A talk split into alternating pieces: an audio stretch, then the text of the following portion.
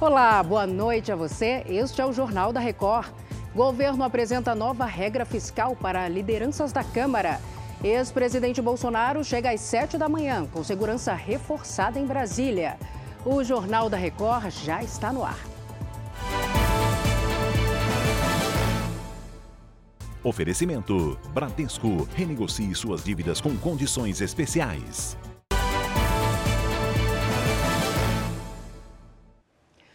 Ciclista morreu ao ser atingido por um raio na região metropolitana de São Paulo. A Carolina Belim traz os detalhes para a gente. Oi, Carol.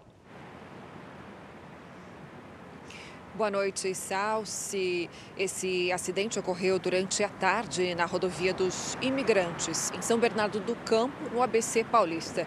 Segundo a concessionária Ecovias, o ciclista foi atingido por um raio enquanto ele trafegava no acostamento. Uma ambulância chegou a fazer o atendimento, mas o homem não resistiu e acabou morrendo ainda ali no local. A identidade dele não foi divulgada. A região metropolitana, inclusive, enfrentou temporal aí nesta quarta-feira. A Defesa Civil afirma que emitiu alerta de chuvas e raios para a região de São Bernardo do Campo. Salsi. Obrigada, Carol. No Rio de Janeiro, um ciclista morreu agora à noite ao ser atropelado por um ônibus na zona oeste da cidade. Ele não teve a identidade revelada. Os bombeiros foram acionados, mas já encontraram a vítima sem vida. A Justiça do Rio condenou a prefeitura a indenizar um sobrevivente do ataque a uma escola, isso há 12 anos. O Leonardo Ack tem os detalhes. Oi, Léo. Oi, Salsi, boa noite para você, boa noite a todos. Olha, o relator do caso, o desembargador Cláudio de Melo Tavares, afirmou que houve falha da prefeitura porque é dever dos municípios manter a segurança nas escolas. A indenização de 30 mil reais é para Lucas Melo Souza. Ele tinha 12 anos quando a escola foi atacada por Wellington Menezes de Oliveira, 12 crianças morreram e 20 pessoas ficaram feridas. Agora, a prefeitura afirmou que já foi notificada e avalia a decisão. Salce. Obrigada, Léo. Robinho entregou o passaporte ao Superior Tribunal de Justiça nesta quarta-feira.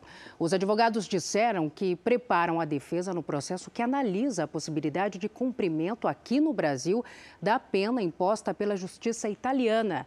O ex-jogador foi condenado a nove anos de prisão por estupro.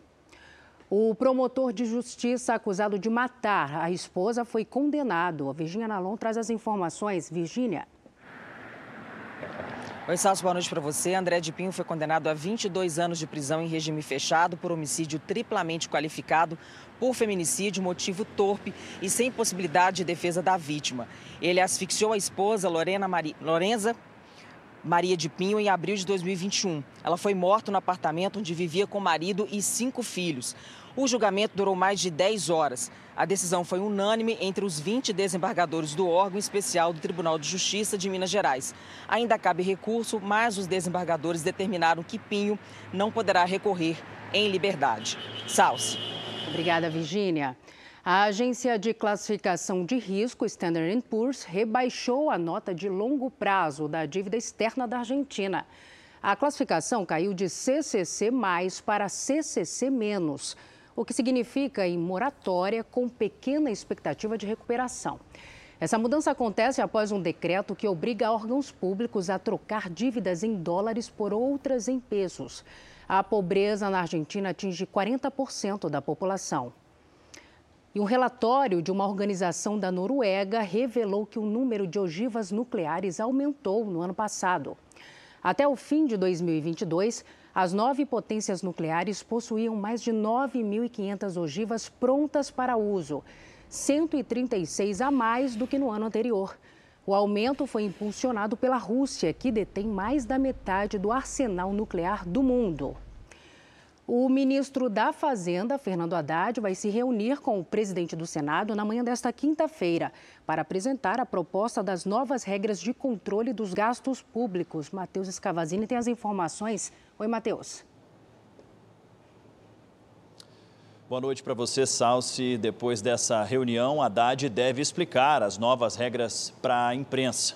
Agora à noite, ele se reuniu com deputados na residência oficial da presidência da Câmara para apresentar a proposta que mais cedo recebeu o aval de Lula. O arcabouço fiscal vai substituir o teto de gastos e deve limitar o crescimento das despesas a 70% do crescimento da receita do governo. A proposta prevê superávit nas contas do governo em 2025, Salsi.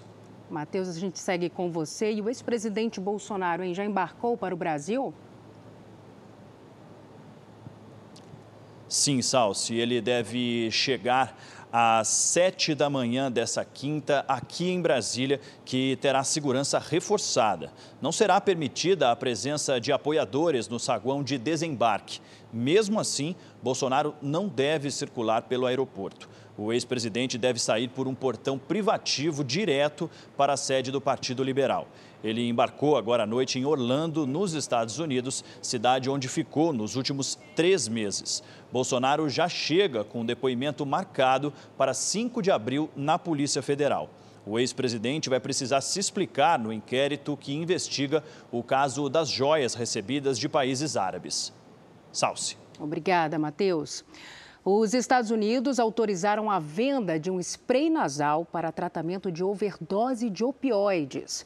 O remédio reverte os efeitos da droga no sistema nervoso e vai ser vendido sem receita médica. Os opioides matam 70 mil americanos por ano. E crianças que convivem com animais de estimação têm menos probabilidade de desenvolver alergias alimentares. É o que mostra uma pesquisa feita no Japão com mais de 65 mil bebês. Segundo o estudo, houve uma redução no risco de alergias a alguns alimentos, como ovo, leite e nozes, quando a criança tem contato com os animais já na barriga da mãe. Os cientistas disseram que os resultados podem ajudar a orientar pesquisas futuras. Este foi o Jornal da Record. Outras informações na primeira edição do JR 24 horas às 7 da manhã. Você fica agora com Fala que eu te escuto. Boa noite para você, cuide-se. Tchau.